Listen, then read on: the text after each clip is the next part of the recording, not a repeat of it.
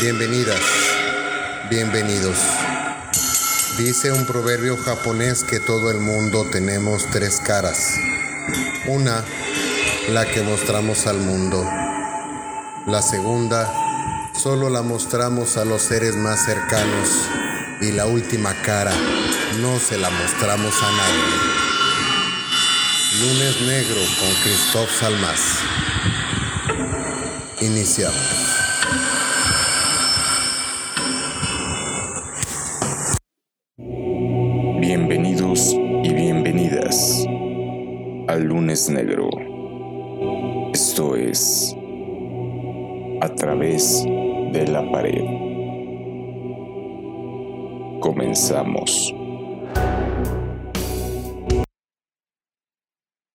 Me presento.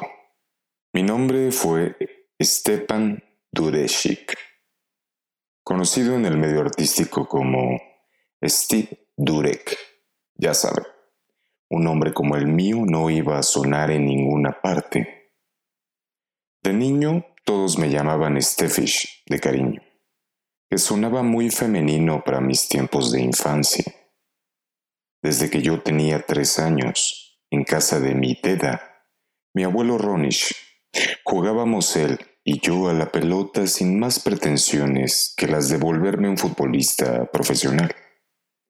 A decir de mi abuelo, tenía yo buena zurda y me veía futuro como al sucesor de Zvonimir Vovan,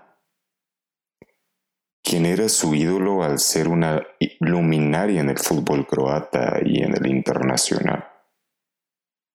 Cierta tarde, tendría yo seis o siete años, el abuelo Ron pateó la pelota hacia donde me encontraba y la recibí con la pierna izquierda para levantarla y hacer una volea.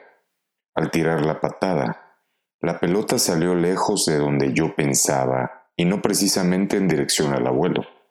Voló por encima de la verja de maderas blancas y rebotó en medio de la calle. No te preocupes, abuelo, dije, al abrir la reja para salir por la pelota. Yo la traigo.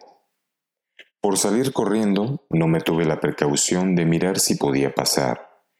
Los gritos de mi abuelo se mezclaron con el rechinido de las llantas de un auto que me elevó al momento del impacto, como yo a la pelota, y fui a caer unos metros más adelante, elevándome en cámara lenta y cayendo de golpe con la cabeza sobre el pavimento.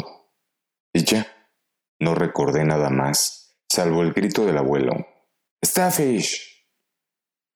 Cuando abrí los ojos, ya había pasado mucho tiempo. La luz me lastimaba los ojos mientras escuchaba una voz que me decía, Ayúdame, por favor. Y lo repetí, sin pensar.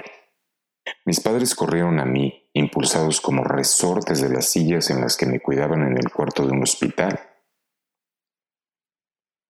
Recuerdo que vi al abuelo Ron sumido en una silla debajo de globos de gas, de tarjetas, de osos de peluche.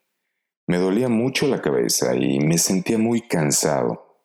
Mis padres me estaban llenando de cuidadosos besos en las partes en que no me dolía.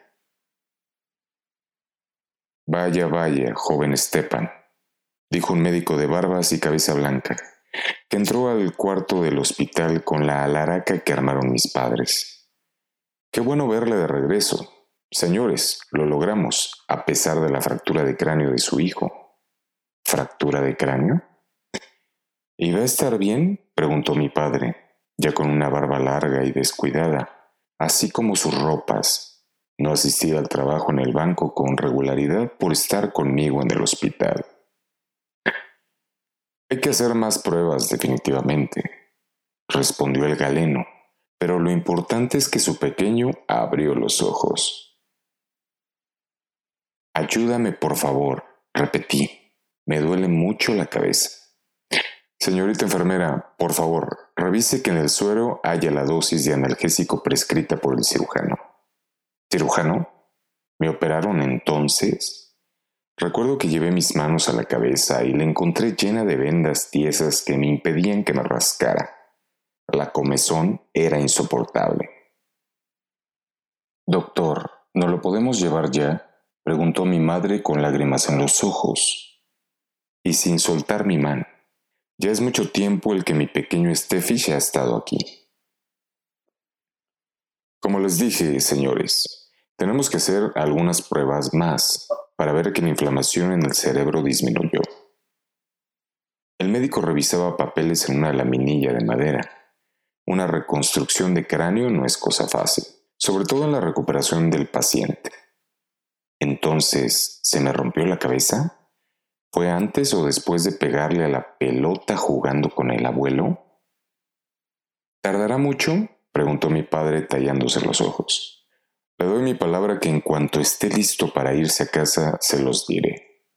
Prometió el de la bata y la barba blanca.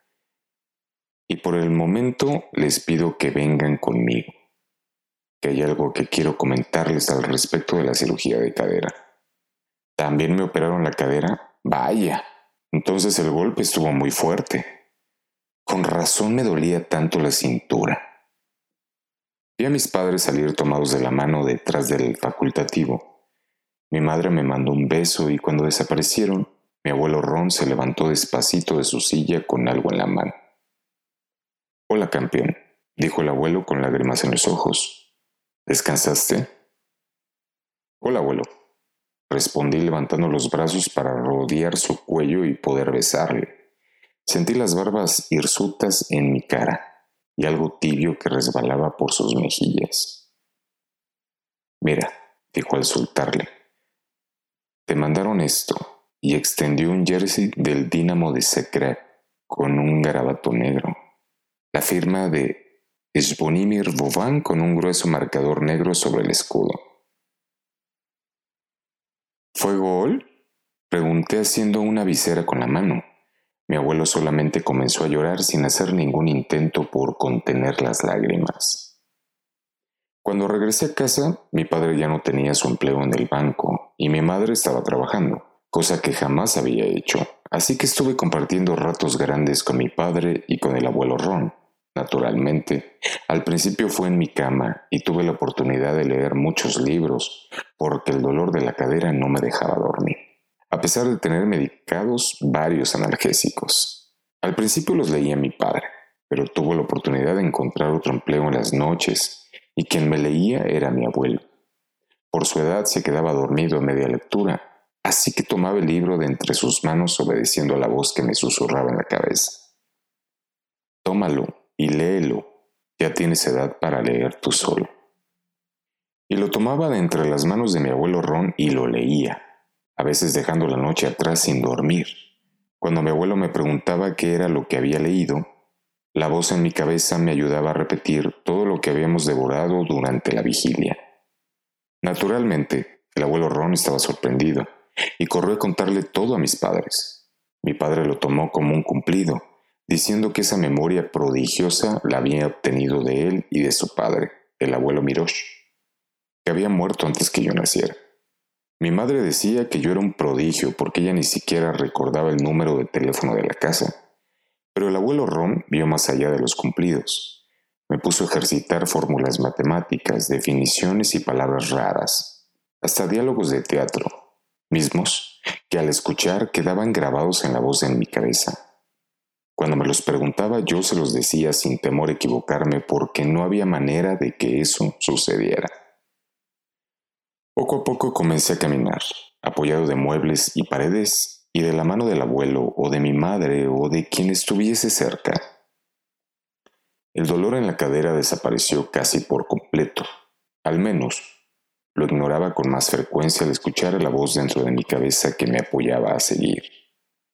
Tú puedes, si te dejas ayudar, podrás ayudar a los demás. Y yo seguía, y caminaba a pesar de las indicaciones del médico que me trataba. Poco a poco dejé la silla de ruedas y las muletas, al abuelo y a mi madre y a mi padre hasta que me pude valer por mí mismo. Los dolores de cabeza me dejaron en paz, al menos para regresar al colegio, aunque tuve que repetir el curso. Nunca me habría imaginado que tendría que estar postrado por más de diez meses entre la operación y esas cosas. En el colegio, las profesoras se sorprendieron de mi memoria fotográfica y en mi cabeza podía escuchar una risa rara, como de satisfacción al escuchar los cumplidos a mi persona. Era la voz la que lograba que yo recordara un análisis gramatical, las fórmulas que se empleaban en el álgebra, quien había sido el artífice de la independencia de Turquía, cómo funcionaban los riñones, el proceso de la digestión y la alineación de la selección de fútbol de Croacia con bancas, técnicos, auxiliares y utileros. Muy bien, Stefish, decía la voz. Vas muy bien.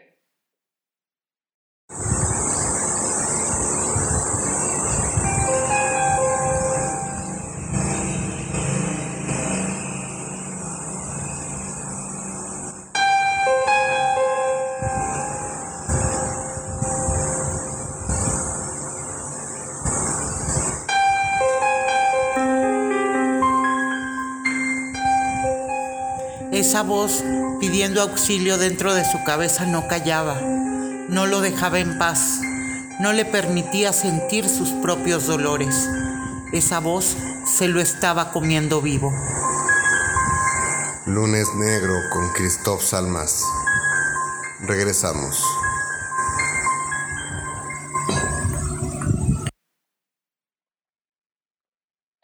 Terminé la educación primaria con las mejores calificaciones lo que me permitió elegir una de las mejores escuelas de Croacia.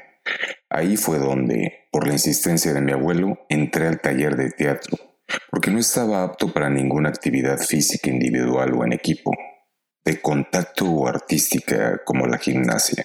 No me fue tan mal, porque al término del primer curso estaba representando Romeo y Julieta, con la compañía de la escuela. En honor a la verdad, de no ser por la voz, no habría podido recitar aquello de Ojos, mirad por última vez, brazos, dad vuestro último abrazo, y labios, que sois puertas del aliento, sellad con un último beso. Al segundo curso fui el incomprendido Yago en Otelo, y disfruté mucho interpretar al moro a pesar de las quejas de mis compañeras del curso, quienes creían que el personaje había sido escrito para mí. En el tercer grado, antes de salir para estudiar la escuela preparatoria, tuve el estelarísimo papel en Hamlet, el príncipe de Dinamarca. Otra vez Shakespeare, que parecía ser o el favorito de los profesores de teatro o el único autor al que se le podía representar. Nunca necesité releer el guion, porque la primera se me quedaba grabado todo, gracias a la voz dentro de mi cabeza, que corregía hasta a los profesores y ni qué decir de mis compañeros de taller. Definitivamente me odiaron. Todos me odiaron, pero a la voz en la cabeza no le importaba. Es envidia este fish, decía, porque puedes con eso y más. Mis calificaciones fueron las mejores. Mi retrato apareció en el cuadro de honor de la escuela secundaria, con un promedio perfecto. Mis compañeros de escuela me odiaban porque prefería trabajar solo a raíz de eso comenzaron las burlas debido a mi leve cojera. Nunca pude soportar que me apodaran el sube y baja o que me dijeran que tenía mis piernas tan disparejas como mis pestañas. Los odié también, pero jamás los insulté ni respondí sus agresiones. En una ocasión, tío Mir, el hijo del almacenista de la ciudad, me agredió diciéndome de todo. Eres una gallina, me gritó al ver que no le contestaba las agresiones. Stefich Eres una nenita.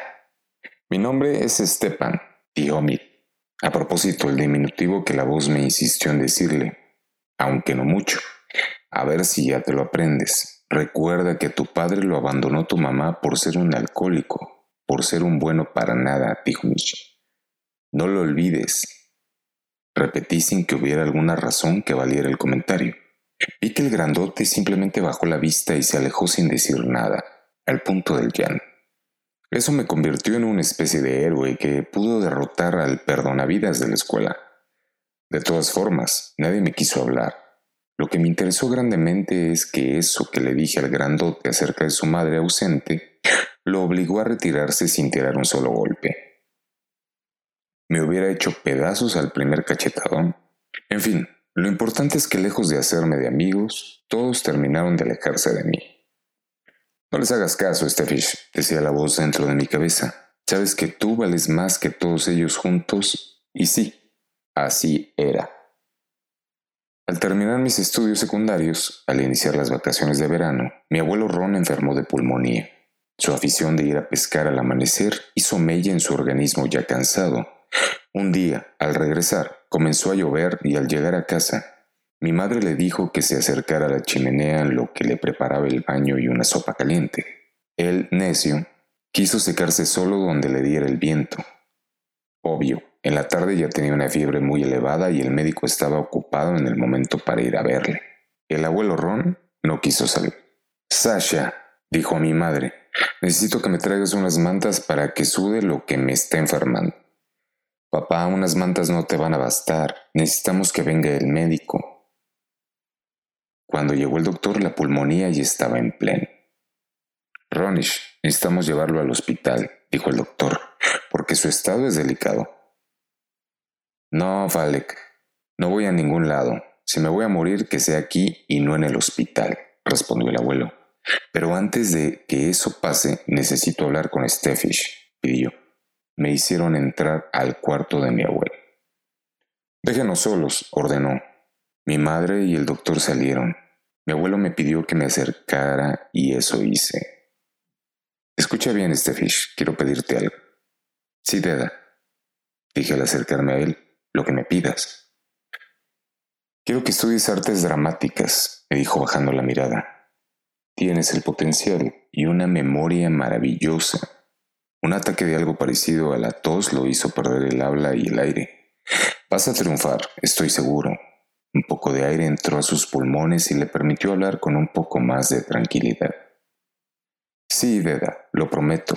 Mi cabeza se va a encargar de eso, no lo dudes, dijo la voz dentro de mí y lo repetí con toda naturalidad.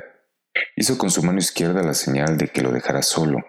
Me acerqué a él y besé su derecha encallecida y llena de manchas. Salí del cuarto y entró mi madre seguida del doctor.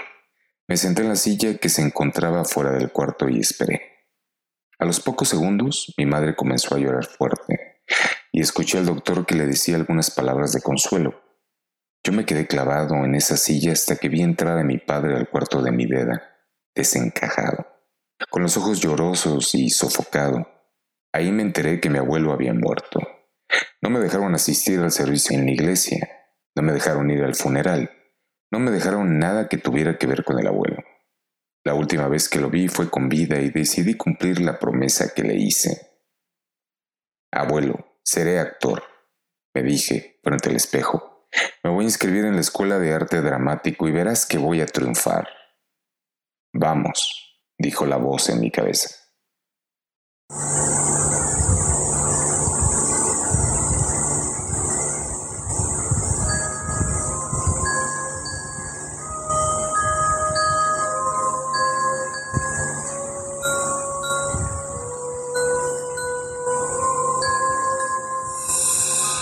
Para actuar necesitas representar a alguien que no eres tú.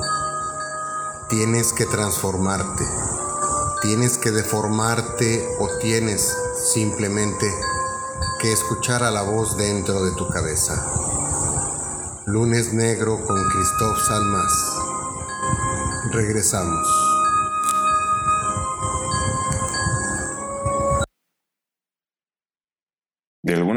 Que no fue decisión mía. Shakespeare se convirtió en mi autor teatral de cabecera. El teatro isabelino de los siglos XVI y XVII siempre ha sido motivo de música y películas, y en mi caso, Sir William se hizo parte de mí. Nunca tuve problemas para representar los diálogos o para interpretar a sus personajes. La voz dentro de mi cabeza me ayudó de una manera increíble. Los maestros del lenguaje corporal, de espacio escénico y de dicción. No hicieron más que limar las asperezas que aún tenía, a pesar de mis años de actor novato. Fueron maestros muy duros, pero se los agradezco aún hoy porque gracias a ellos mi carrera fue siempre en ascenso. Pude representar sin problemas a Enrique V que a Pericles, a Coriolano, que a Adonis. Repetía de memoria todos y cada uno de los diálogos del bardo de Abón, como si yo mismo los hubiese escrito. y lo único que tenía que hacer era leerlos. La voz en mi cabeza se encargaba de todo. Por cierto, he de contarles que a esa voz la llamé Bill, en honor a Shakespeare. Era más fácil para ambos estar en contacto al tener un nombre que jamás me dijo, pero que al parecer le gustó.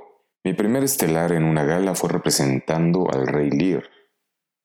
Debo decir que fue un éxito rotundo para la compañía que me dio la oportunidad de trabajar con ellos. Lo de siempre, el primer actor se rompe una pierna por caerse de la motocicleta el día del estreno y pues el director de la compañía, que era amigo de uno de mis maestros, le llama para pedirle auxilio. Adivinen quién fue el afortunado que evitó que la función en el Teatro Nacional de Zagreb. Así es, Bill y yo. Nadie creyó que yo pudiese representar al viejo rey de Bretaña sin haber ensayado siquiera una vez con la compañía. Al haber leído la historia de Lear durante mi primer año en la escuela de artes, lo demás fue cuestión de Bill, que se apoderó de mí y permitió que el teatro se cayera en aplausos en la noche del estreno. Y así, por esa afortunada fractura, fue que comencé a hacerme reputación en el mundo del teatro. ¿Y por qué no decirlo? De un buen capital que me permitió comprarles casa a mis padres, autos, hacer que dejaran de trabajar y dedicarse de lleno el uno al otro. De esto no me arrepentiré jamás. En un año representé en tres diferentes teatros tres obras diferentes de Shakespeare, con la diferencia de unas horas entre una y otra. Mis enemigos en la crítica decían que era imposible que memorizara todo de manera tan perfecta, que seguramente usaba un audífono. Vaya, he sabido que en el teatro han existido los apuntadores desde siempre. Varios reporteros del medio me atacaban queriendo saber de dónde era que yo tenía tanta habilidad, que si ingería drogas, que si tenía pactos con el diablo. Ya sabe, toda esa porquería que son capaces de inventar. A uno de los críticos que me dijo que no sabía actuar, lo dejé sentado y sin ganas de seguir escribiendo de mí. Un crítico de teatro es un actor fracasado, le respondí gracias a Bill. ¿O ya no recuerdas que no fuiste capaz de recordar las simples líneas del sirviente de Julio César? Aquello de, mi señor, usted es mi amo y obedezco.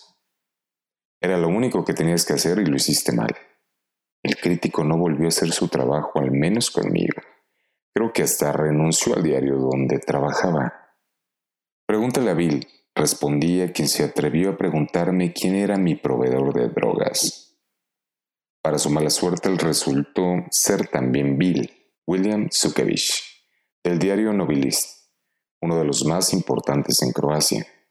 Otro que volvió a guardar silencio al saberse que era adicto a las drogas duras Debo aclarar que nunca, jamás ataqué a quienes eran objetivos y hacían sus críticas de manera imparcial. Solamente me defendí. Realmente lo hizo Bill, en mi cabeza. Yo solamente me dejaba llevar por él. Y así siguieron las giras y los éxitos. Y las obras de Shakespeare siendo yo su principal referente del teatro isabelino en el siglo XXI. Un día cualquiera mi agente me llamó por teléfono para decirme que me invitaba el director de la compañía del New York City Center para trabajar con él. No me lo pensé y accedí de inmediato. Por fin podría viajar más allá de Croacia, aunque había recibido invitaciones de compañías inglesas, rusas, vaya, hasta de Noruega, mismas que deseché al querer salir de Europa. Los Estados Unidos me presentaban un trampolín generoso, así que Después de hablar con mis padres, hice maletas y me subí al avión entre una nube de reporteros que ahora me deseaban todo el éxito del mundo. El viaje se llevó sin problemas, bueno, casi, de no ser por la idea de Bill. Qué hermosa se ve usted, bella dama, dije a una de las azafatas que pasaba con un carro de servicio, mientras le daba un ligero guiño. La chica solamente se sonrojó y sonrió, y al regresar dejó caer sobre mí como por descuido una servilleta con su número de teléfono. Nunca le llamé, pero a Bill le hacía mucha gracia recordarlo. Así como llegué a Nueva York, me puse en contacto con el director de la compañía de New York City Center y quedamos en vernos para detallar el estreno de Hamlet. Le dije que no tenía inconveniente alguno en comenzar con la puesta en escena y se sorprendió sin creerme. Para demostrarlo, le pedí que eligiera un acto cualquiera de la obra y que yo seguiría el diálogo. Río. pero aceptó. ¿Y quién osara negarlo cuando oyese nuestra lengua el penetrante alarido con que el dolor se revela? Recitó el director a Lady Macbeth en la escena 14. Estoy pronto. El tiempo embosa en falaces apariencias, encubre el falaz aspecto con miradas placenteras del corazón fementido la devastadora guerra. Respondí sin embajes, poniendo voz a Macbeth gracias a la velocidad de Bill en perfecto inglés. Ahora entiendo, señor Durechik, respondió el director con una gran sonrisa del otro lado del teléfono. Comenzamos cuando usted guste, y así fue como inicié mi carrera de actuación en los Estados Unidos. Una semana de ensayos para los actores de la compañía y fue todo porque yo no necesité nada más que presentarme a conocerlos a todos, para conocer el teatro y para que Bill se sintiera a gusto en el espacio que destinaron para representar al asesino del rey Duncan. Nunca dije a nadie acerca de Bill. No quería que me llenaran de medicamentos y me declararan esquizofrénico y detuvieran de alguna manera la promesa que le hice a mi abuelo Ron. No, no podía fallarle. Sé que Bill vivía dentro de mí por alguna razón poderosa a resultas del accidente que sufrí en mi infancia, pero ambos estábamos muy a gusto el uno con el otro y no teníamos intención de separarnos. Habíamos crecido juntos desde que tuve el accidente. No supe cómo llegó a mí, pero tampoco se lo pregunté jamás. Le tenía cariño, por decirlo así, porque él me ayudó a cumplir la promesa que le hice al abuelo Ron. No quería que se fuera, porque era él la parte pensante, la parte de la memoria que me mantenía unido a mi familia en Croacia, que me ayudaba a no rendirme y olvidar todo el sufrimiento de la infancia. Me instalé en un departamento en el centro de Nueva York. La verdad es que era muy lujoso, pero no me parecía lo suficientemente amplio como para que Bill y yo nos paseáramos a nuestras anchas. En fin, en algún lugar nos teníamos que alojar y ese departamento nos sirvió durante algunos meses. Los diálogos de Hamlet, nuestra siguiente obra, siempre me parecieron llenos de odio, de hipocresía, de maldad, porque el príncipe de Dinamarca era más palabras que acción. Pero a Bill le gustaba mucho que lo repitiéramos frente al amplio ventanal en el piso 25 de aquella torre de departamentos. La gente no conocía a Stepan Tureshik, y se le complicaba la pronunciación de las letras C finales. Así que Bill tuvo la idea fantástica de que ahora me llamara Steve Turek. Simple, corto, contundente y simple. Demasiado simple. Llamé a mi representante a Croacia. Claro está. Y le di a conocer nuestra decisión. Dijo que al final de cuentas era problema mío y que si funcionaba por él no había problema. Creo que estaba muy molesto porque Vi le dijo que era poco ambicioso, que le convendría gastarse unos cuantos miles de dólares para vivir en los Estados Unidos. Él tenía miedo siquiera de cruzar las calles, alegando que la cantidad de autos era endemoniada y que mejor lo iba a pensar, pero se regresó a Zagreb. Poco a poco nos fuimos distanciando. Lástima que en un accidente de tránsito perdiera la vida. Irónico, ya nos costaba trabajo salir del departamento a pesar de las fuertes medidas de seguridad que el director del New York City Center puso a nuestra disposición. Gente en los ascensores, en las escaleras y hasta en las salidas de emergencia. Así que después de hablar con el señor director, aprobó que nos mudáramos a una casa sencilla, lejos. Muy lejos del centro, aprovechando las vacaciones de la compañía, una casa estilo californiano con techos altos, pisos de madera, un porche y dos plantas. Me pareció lo adecuado.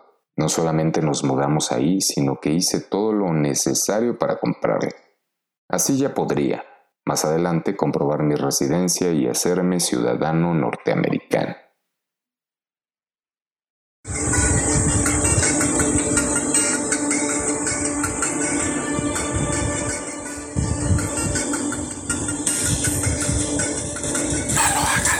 Concéntrate. No hagas caso a la voz en tu cabeza. Haz lo que tengas que hacer por ti mismo. O no, no lo hagas. Mide las consecuencias de tus actos. No lo hagas. No lo hagas. Lunes Negro con Christoph Salmas. Regresamos. En esa casa las paredes estaban hechas de madera. Bueno, toda la casa era de madera. Así que no me parecía que fuese lo suficientemente fresca como estaba yo acostumbrado. Bill y yo decidimos hacerle algunas mejoras. Un garage con puerta automática, levantar alfombras y renovarlas, podar los jardines y quizá poner algo más de iluminación. Así que el viernes nos hicimos de los servicios de un contratista que nos aseguró que quedaría fascinado con su trabajo y que el lunes comenzarían los trabajos.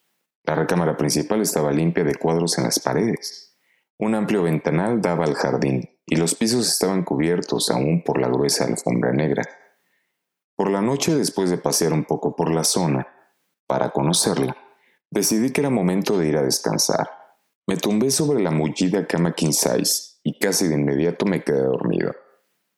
Pon atención, Stefish, dijo Bill, antes de que yo durmiera, dejándome con alguna duda razonable. ¿Poner atención a qué? No sé qué hora era, cuando se escucharon algunos golpes en la pared de la cabecera de la cama.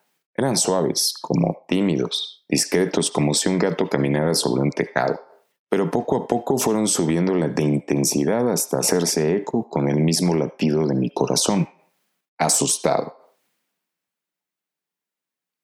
Encendí la luz de la lámpara de noche. Me puse mi bata y sin calzarme salí al patio. Para espantar a aquello que estuviese haciendo ruido.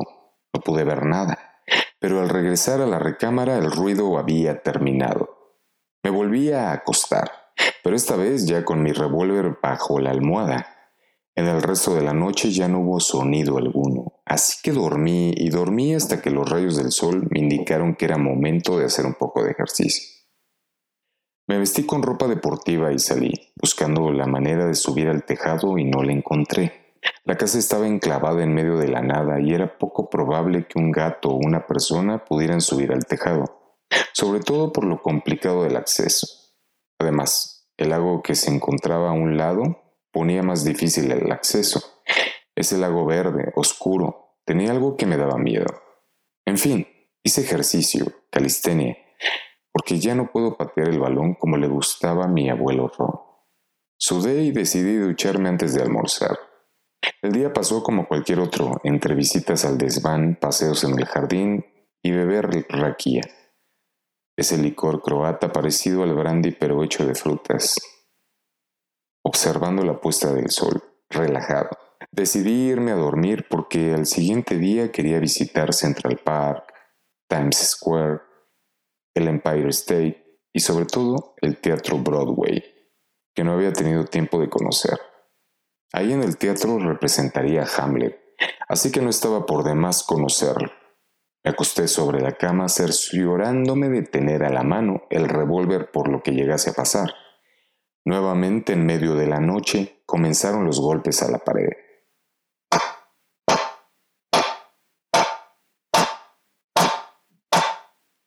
Saqué el arma de debajo de mi almohada y casi sin pensar disparé donde estaba seguro. Que salían los sonidos y ya. Dos disparos y lo que sea que haya sido dejó de hacer el ruido.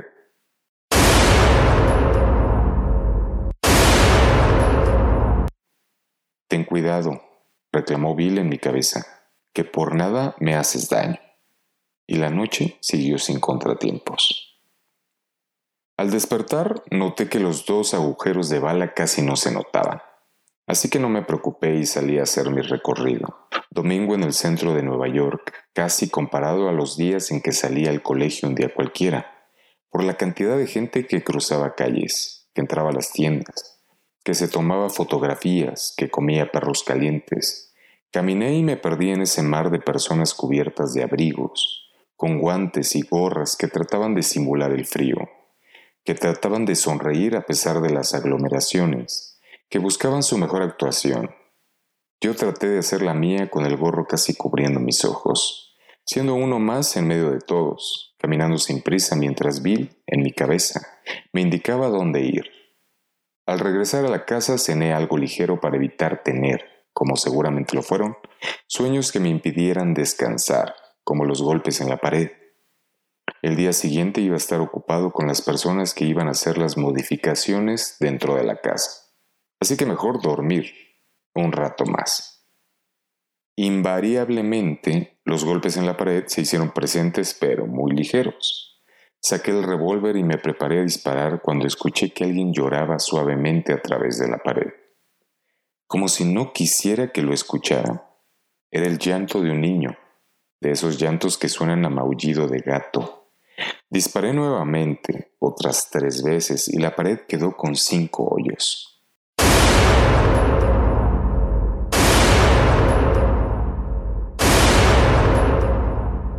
Oliendo pólvora y con el llanto quedito llenándolo todo. Nos espantaste, declaró Bill antes de echarse a llorar. Dejé caer el arma y me metí de nuevo a la cama, pero ya no pude dormir. El llanto aquel me recordó mis noches de dolores después de las operaciones, en que mi cadera no era lo suficientemente fuerte para caminar siquiera. Ese llanto que el abuelo Ron callaba entre sus brazos para que mis padres no se enteraran. Solo que ahora eran dos llantos, el de detrás de la pared y el de dentro de mi cabeza. Sorprendí a la mañana ya con café y unas ojeras del tamaño del sol. A las ocho de la mañana puntuales comenzaron a llegar los trabajadores a remodelar. Señor Miller, le quiero pedir un trabajo extra, dije al encargado de la obra mientras su gente comenzaba a sacar herramientas de sus camionetas para ponerlas en alguna parte del jardín. Por aquí, por favor, le pedí y lo conduje a mi recámara para que viera los desperfectos que había ocasionado con mi revólver. No hay problema, señor Doret. Será unos doscientos dólares más, si acaso. Pero hoy mismo queda, respondió tras revisar las tablas. Bernardo, gritó un trabajador de origen latino que subió corriendo veloz. Cambia estas tablas y que queden como nuevas. Sabe que así será, jefe, respondió el sonriente empleado. Bernardo, le quiero pedir que si encuentra algo dentro de esa pared, me lo deje aquí encima, dije señalando el tocador de la recámara. Con gusto, señor, así será, respondió éste y salió casi con la misma velocidad con la que entró a la casa. No se preocupe, señor Duret, mi gente es muy profesional, dijo el contratista, y no se van a llevar nada de lo que hay en su casa. No es eso, señor Miller. Sencillamente quiero saber qué es lo que hay dentro que hace ruido las noches. Cuando reaccioné ya había dicho lo que no quería que nadie supiera. Posiblemente sea algún ducto o algún tubo que tenga una fuga, respondió Miller, como ignorando mi comentario. Pero no se preocupe, que hoy mismo se lo entregamos terminado y a satisfacción. Se dio la vuelta y salió también. Cuando reaccioné, ya estaba Bernardo entrando de nueva cuenta con unas herramientas raras y comenzó a desclavar las tablas de la pared. Detrás de él venían otros dos obreros cargando unas cuantas tablas y herramientas para cortarlas, así que mejor salí a dar la vuelta al jardín, a desayunar, a tratar de que Bill me dijera algo, pero se mantuvo callado. Ese silencio me laceró hasta el alma. Se alargó por horas, me dolió. Caminé no sé durante cuánto tiempo, pero al comenzar una molestia en mi cadera decidí regresar a la casa. El camino se hizo largo, yo no pensaba en nada y Bill seguía encerrado en su mutismo, en su silencio duro. Sonó mi teléfono y contesté. Señor Durek, soy Miller, anunció el contratista, solamente para avisarle que ya terminamos con su casa. Si puede usted venir a darle el visto bueno. Gracias, señor Miller. No tardo mucho, respondí y terminé la llamada. Caminé lo más pronto que me fue posible hasta la casa y encontré a los trabajadores sobre sus camionetas, listos para irse. El contratista me recibió con una sonrisa de oreja a oreja y me pidió que le acompañara a revisar los trabajos. Quedé gratamente sorprendido al ver la cochera levantarse con un control remoto, los jardines podados, ya abonados, los árboles con forma y algunas canastas con frutas que ni siquiera sabía que había. Las alfombras fueron sustituidas por duelas en color caoba brillante, como si fuese el piso de una academia de ballet. Lámparas y focos dieron a la casa un nuevo aspecto, por dentro y por fuera. Quedé satisfecho y entregué el cheque por el pago convenido y un poco más al señor Miller, quien giró sobre sus pasos y me llevó a mi recámara. Mire usted, señor Durek, su pared como nueva, dijo.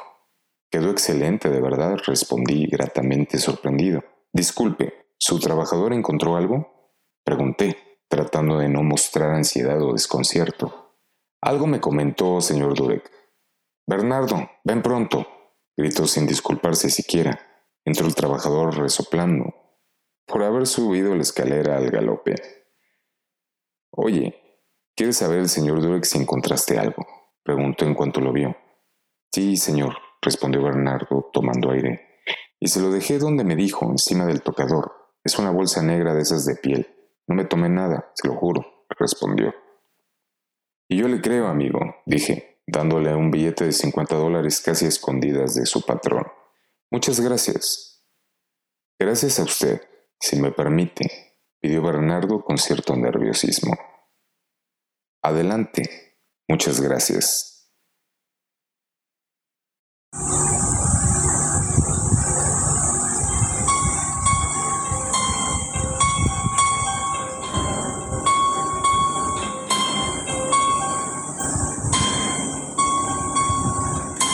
El trabajador salió corriendo como si quisiera huir de algo. El contenido de la bolsa de piel lo llenó de miedo. Con los ojos inyectados en sangre y el terror reflejado en sus movimientos. ¿Qué había dentro de ella? Lunes Negro con Christoph Salmas. Continuamos.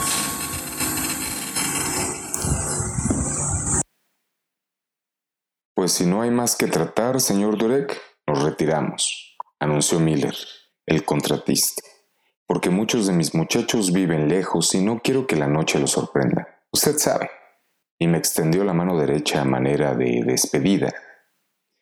Hasta luego, dije, cerrando la puerta de la casa, dejando encendido todo, admirando los trabajos que habían hecho. Me serví un vaso de raquia y subí a mi recámara. Las tablas de la pared estaban resplandecientes. De verdad que Bernardo había hecho un buen trabajo. ¿Qué opinas, Bill? Pregunté a la voz de mi cabeza esperando respuesta y la obtuve. Un silencio dentro que se hizo un murmullo suave dentro de la bolsa de piel que me había dejado el trabajador sobre el tocador. Di otro trago a mi raquía, encendí la luz del tocador y tomé la bolsa negra. En efecto, piel que se sentía resbalosa, como si estuviera mojada. Las correas que la sujetaban se dieron de inmediato el tacto. La levanté antes de abrirla y noté que casi no pesaba. Al examinarla, con cuidado y bajo la luz fría, saqué del interior una tiara delgada, el puño de una espada de utilería y un cráneo humano pequeño, como de un niño de unos siete años al que le faltaba la mandíbula. De inmediato recordé la primera escena del quinto acto de Hamlet, en que el príncipe danés regresa del destierro y pasa por un cementerio. Me puse la tiara a modo de corona y me ceñí el punto de la espada en la cintura. Me planté en el papel del que se encuentra su amigo Jory, el bufón de la corte y amigo de la infancia de Hamlet. Es una mentira que al decir Hamlet la frase de ser o no ser, he ahí la cuestión, llevar un cráneo en la mano. Ese pasaje ocurre en un castillo de Dinamarca, en la primera escena del tercer acto, pero así se le recuerda, por ser la escena de mayor impacto en la obra, aunque el príncipe no llevaba nada en la mano. Eso ha ocasionado grandes desilusiones en el teatro para quienes no conocen, como yo, la obra de Shakespeare. Me paré frente al espejo y ensayé alguna postura de las requeridas para la actuación, encantado hasta la risa de lo que veía. Después me senté en el pequeño taburete como si fuese una tumba y tomé el cráneo aquel. ¡Ay, pobre Yorick!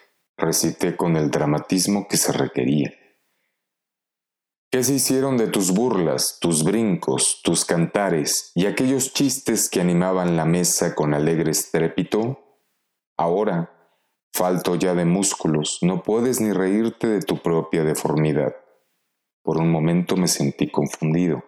Reflexionar sobre las virtudes y la muerte y el paso del tiempo no me cayó bien, aunque reconozco que me sorprendí por recordar el pasaje que acababa de recitar en voz alta.